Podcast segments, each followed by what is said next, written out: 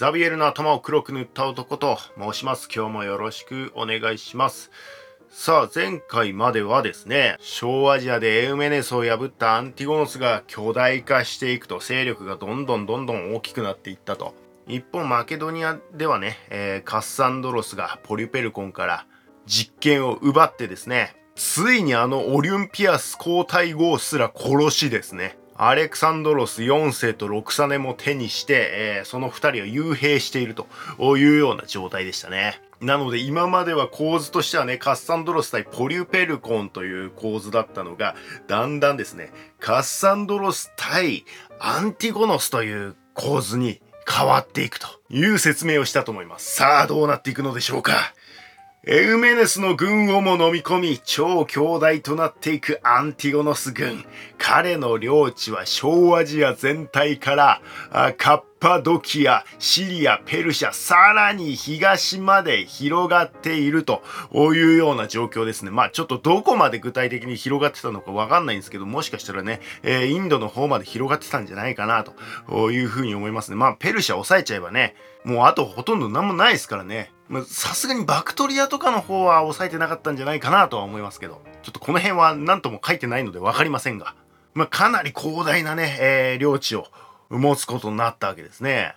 で、マケドニアでね、カッサンドロスがね、ポリュペルコンに勝利したことによって、再び全権将軍としての正当性もね、アンティゴノスは得てるわけですよ。あの、ちょっとフライング気味にカッサンドロス対アンティゴノスになっていくみたいな説明しましたけど、まだこの時はね、対立してないんですよ。カッサンドロス側にアンティゴノスがついてるわけですよ。さあ、その全権将軍であり、めちゃくちゃ領土も広くなったアンティゴノスがですね、バビロンに入ったんですよ。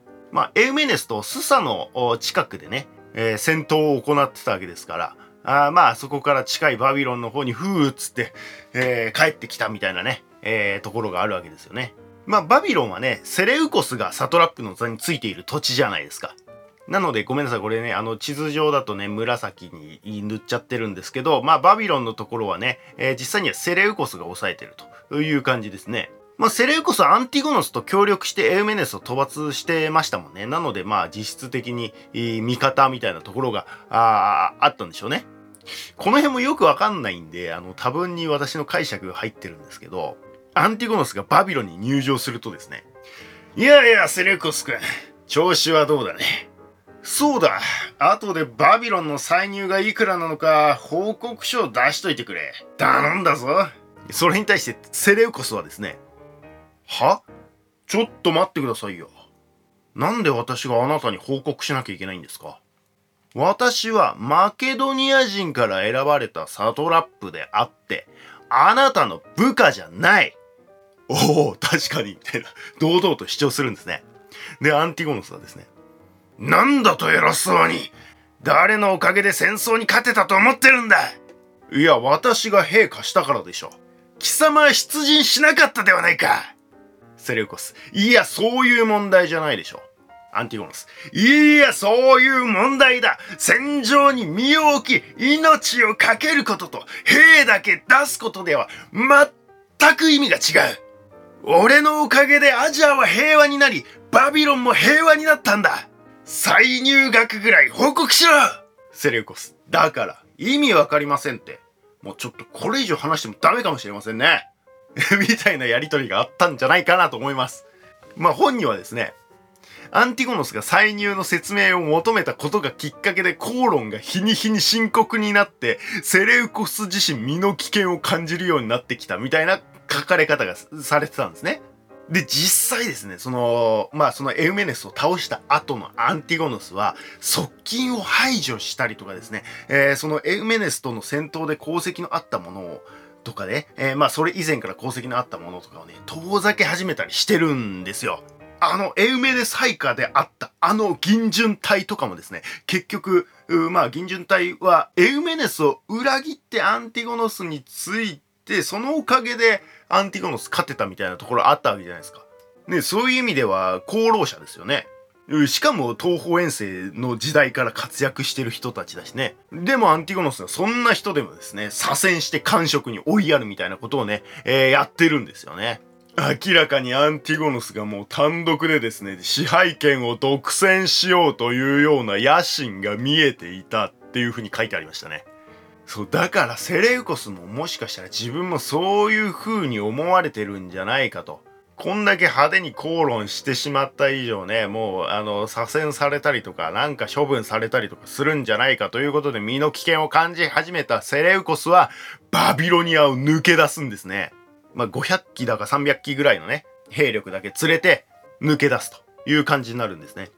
で、アンティゴノスもですね、セレウコスがいなくなったことでせいせいするんですよ。このまま行くとセレウコスに何らかの処分を下さなきゃいけないと思っていたところだったからなみたいな感じなわけですよね。自分から去ってくれてね、えー、しかもバビロニアを明け渡してくれるなんて、願ったりかなったりだ、みたいなね、感じなわけですね。でもセレウコスはバビロニアを抜けてどこに行こうというのか。そう。エジプトあ、エジプトなんだ。プトレマイオスのところに行くんですね。プトレマイオスとセレウコスはですね、なんか東方遠征の時代から結構仲良かったらしいんですよ。一緒の部隊にいたりとかしたらしいんですね。それにペルディッカスがね、あのエジプト攻めてきた時にね、セレウコスがペルディッカスを裏切ってペルディッカスを殺してますからね。プトレマイオスさん、お久しぶりです。いやー、アンティゴノスさんやばいっすよ。もう言っちゃってる。自分が王だと勘違いしてるんですよ。あのままだと多分、エジプトや他の領地も狙ってきますよ。どうします？そうなのか。報告ありがとう。確かにセレウコスの言う通りかもね。でも今全軍でアンティゴノスさんが攻めてきたら、このエジプトはひとたまりもないな。それは他の領地も一緒だろう。よし。包囲網だ。大同団結して、アンティゴノス包囲網を敷こう。プトレマイオスは死者を送った誰のもとにそう、カッサンドロス。そしてリュシマコスのもとに。おー、熱い展開ですね。ここから強大になりすぎたアンティゴノスを止めるべく、カッサンドロス、プトレマイオス、リュシマコスが手を組んで止めに入るという展開になっていくんですね。それを繋げたのがセレウコスだと。カッサンドロス、プトレマイオス、リシマコスは会議した。カッサンドロス、今一度確認しましょう。私がこの帝国の摂政であり、アンティゴノスさんは全権将軍だ。プトレマイオスさんはエジプトのサトラップ。リュシマコスさんはトラキアのサトラップ。アンティゴノスさんはエウメネスを破り、エウメネスが支配していた全ての領地を我が物とし、さらにはセレウコスの領地であるバビロニアまで奪った。そんな権利が彼にあるのか？リュシマコス。いや、ないだろうな。我らも少なからずエウメネス討伐には協力した。プトレマイオス。権利がないどころか、これは帝国に対する反逆だ。アンティゴノスさんにはこちらの要求を突きつけて従わなければ戦いも辞さないことを通告する。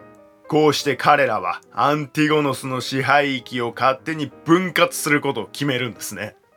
カッサンドロスがリディアとカッパドキアを、リディアってあのリディア王国があったリディアですね。小アジアの付け根ぐらいですかね。リュシマコスがヘレスポントスとフリギアを、ヘレスポントスね。アジアとヨーロッパの境目ですよね。フリギアはあのゴルディオンがあるあたりですね。プトレマイオスがシリアを、シリアね。まあ、イッソスのあたりまでですよね。えー、シリア。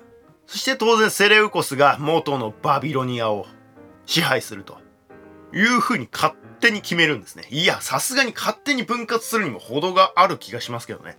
フリュディアとかもともとアンティゴノスがサトラップやってた土地だしね。そこを勝手に、いや、これはアンティゴノスさんのじゃないとか言って、あの、分割しだす。それをアンティゴノスに突きつけるんですね。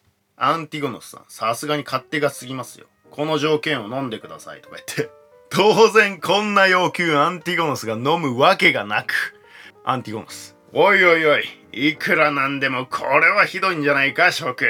何をそんなに警戒してるんだ別に君たちの領地を取って食おうってんじゃないんだから、今まで通り仲良くやろうじゃないか。アンティゴノスは彼らを怪獣しようとするんですね。まあでも実際セレウコスは領地奪われてますからね。それを返しもしない状況で何言われてももう説得力ないわけですよ。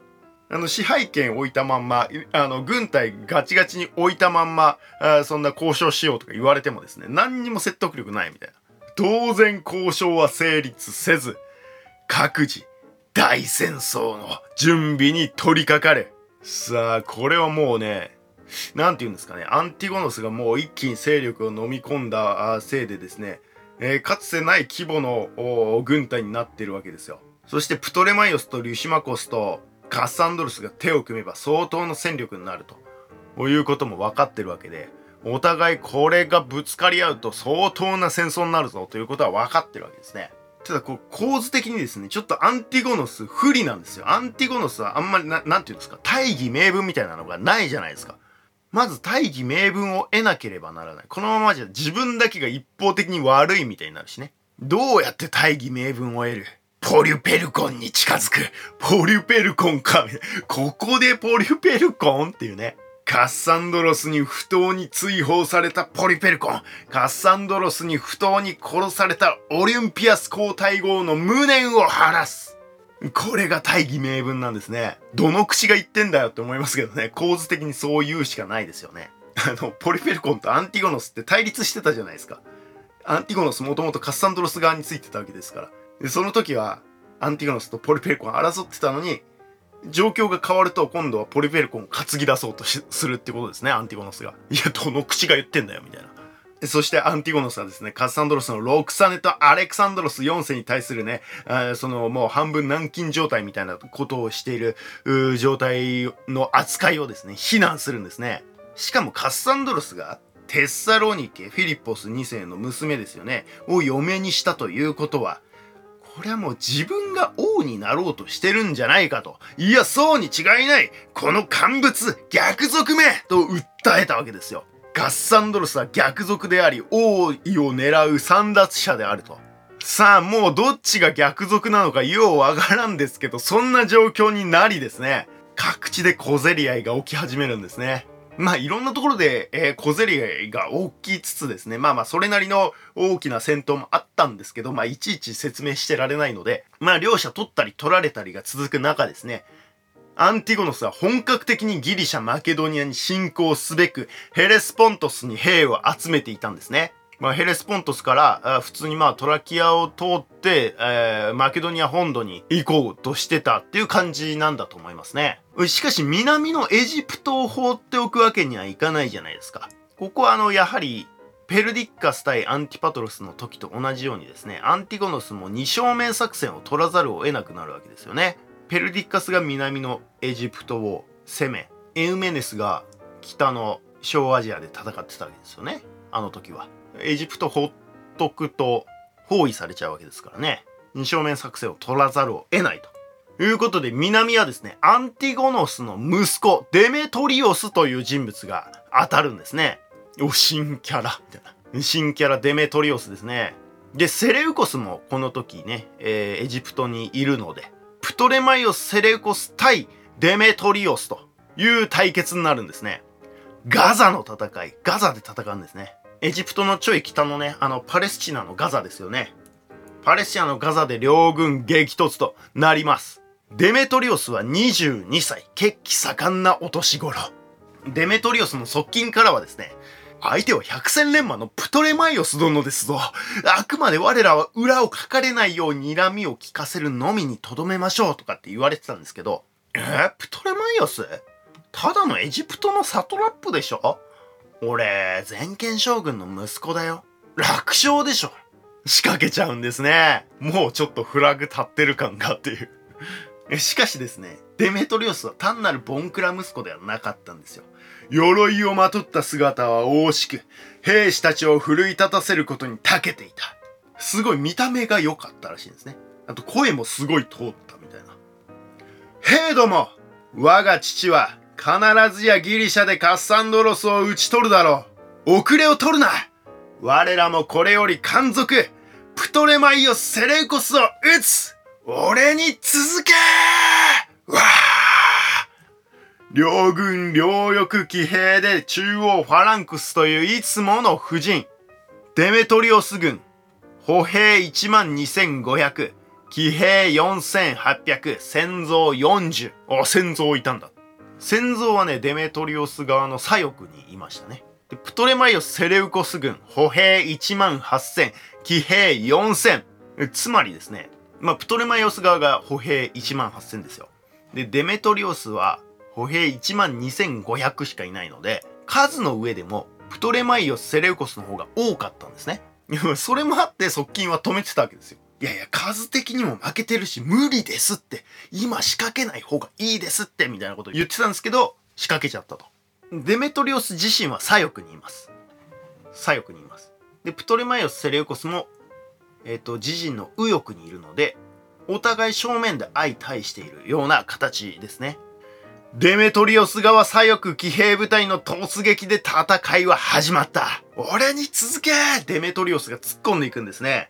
それに対してプトレマイオスもこうし右翼騎兵部隊をぶつける。まあ、プトレマイオスとかセレウコス自身はですね、まだ後方にいる感じですね。しかしデメトリオス側の騎兵の士気も相当高くてですね、馬に乗ってこう槍で武装したまま突っ込んでくるんですよ。で、そのまんま突っ込んできて、槍をボーンとぶつけてくるみたいな感じの戦法を取ってくるんですね。でも、それはものすごい衝撃力でですね、プトレマイオス側は圧倒されるんですが、まあ、その、槍はですね、まあ、あまりの衝撃力なんで、一突きすると、もう槍自体が粉砕してしまうっていうことで、その最初の衝突力はものすごくて、ドカーンつって、あの、かなり、プトレマイオス側も圧倒されるんですけど、まあ、最初の衝撃力こそすごいものですね。あの、以降はもう剣を抜いての接近戦となるというような書かれ方してましたね。拮抗しているがやや押し込まれ始めているプトレマイオス側の右翼。まあ、徐々に徐々にプトレマイオス側が下がってきちゃうんですね。まあ、その剣、剣での接近戦にはなってはものの、最初にやっぱ削られたのとかが痛かったんですかね。徐々に徐々に押し込まれ始めているプトレマイオス側の右翼ですね。そこにですね、プトレマイオスとセレウコスは自ら騎兵を率いて攻撃に参加し始めるんですね。我らも行くぞ続けうわ大混戦となり多くの死傷者を出しながらも拮抗したまま膠着状態となる。そこに秘密兵器、戦像をデメトリオスが送り込んでくるんですね。あ、戦像いたね、そういえば、みたいな。ドーンドンドン突っ込んでくる戦像が。さあ、拮抗したところにね、戦像が突っ込んでいったらもう多分相当な被害を与えられますからね。しかし、プトレマイオスはこれを読んでいた。戦像に対する秘密兵器を持っていたんですね。その名も、カラクス。いや、何それみたいな。なんか名前だけかっこいいけど、カラクス。なんかよくわかんないんですけど、えー、カラクスっていうのはですね、なんか木の杭を鎖で繋いだものらしいんですけど、うん、まあ何なんですかね、それ。まあ、でっかい巻き菱みたいなもんなんですかね。わかんないですけど。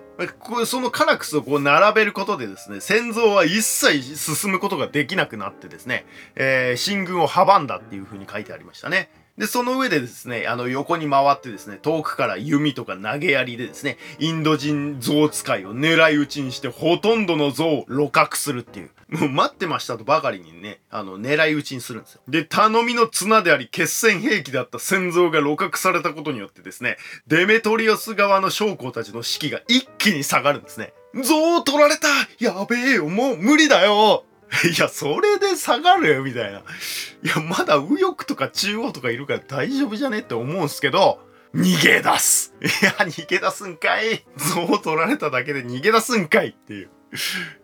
そして左翼が逃げ出すと雪崩を打つように中央右翼も敗走する。いや、もうよくわかんないけど、ま、逃げ出すんですね。デメトリオスは必死にとどまるように訴える。待てまだ負けていない先祖が捕らえられただけじゃないか互角に戦えていたじゃないかいや、その通りだと思うんですけどね。しかしパニックになった兵たちは我先に逃げ出し、鎧や武器なども捨ててしまうほどであったっていうね。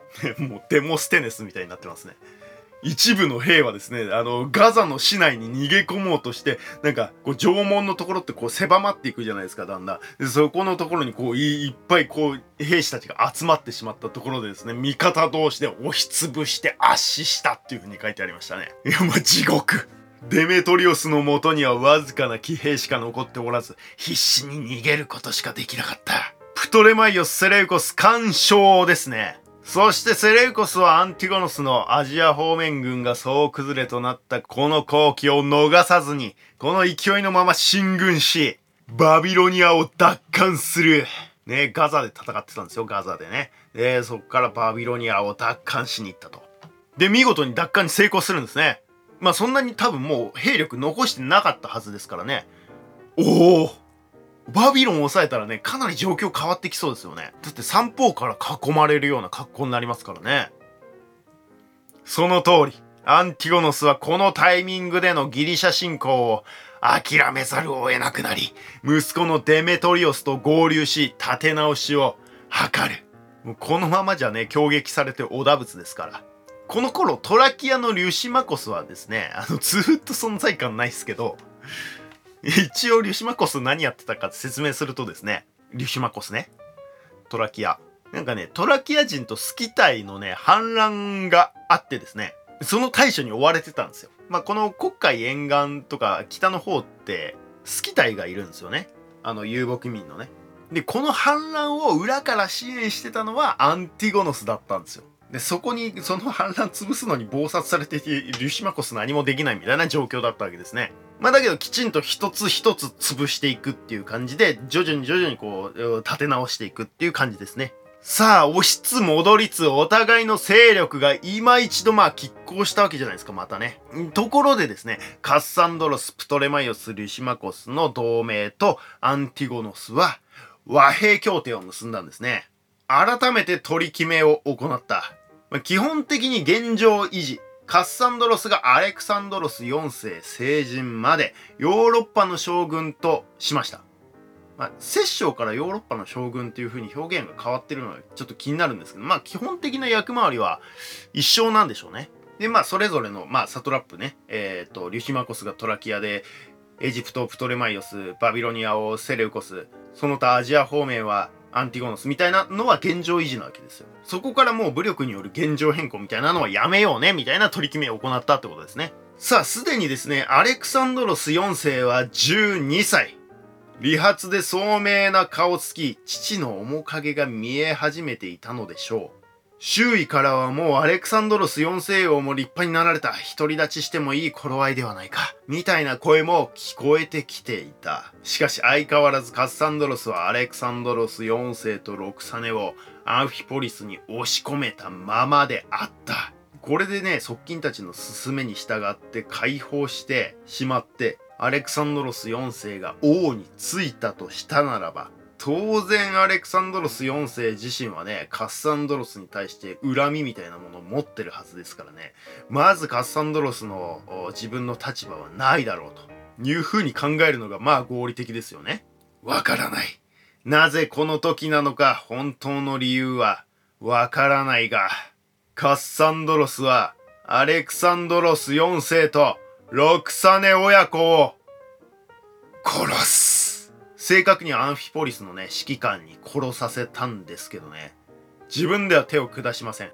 アンフィポリスの指揮官もよく従ったなって思いますけどね。それだけカッサンドロス自身の権威も上がってたんでしょうね。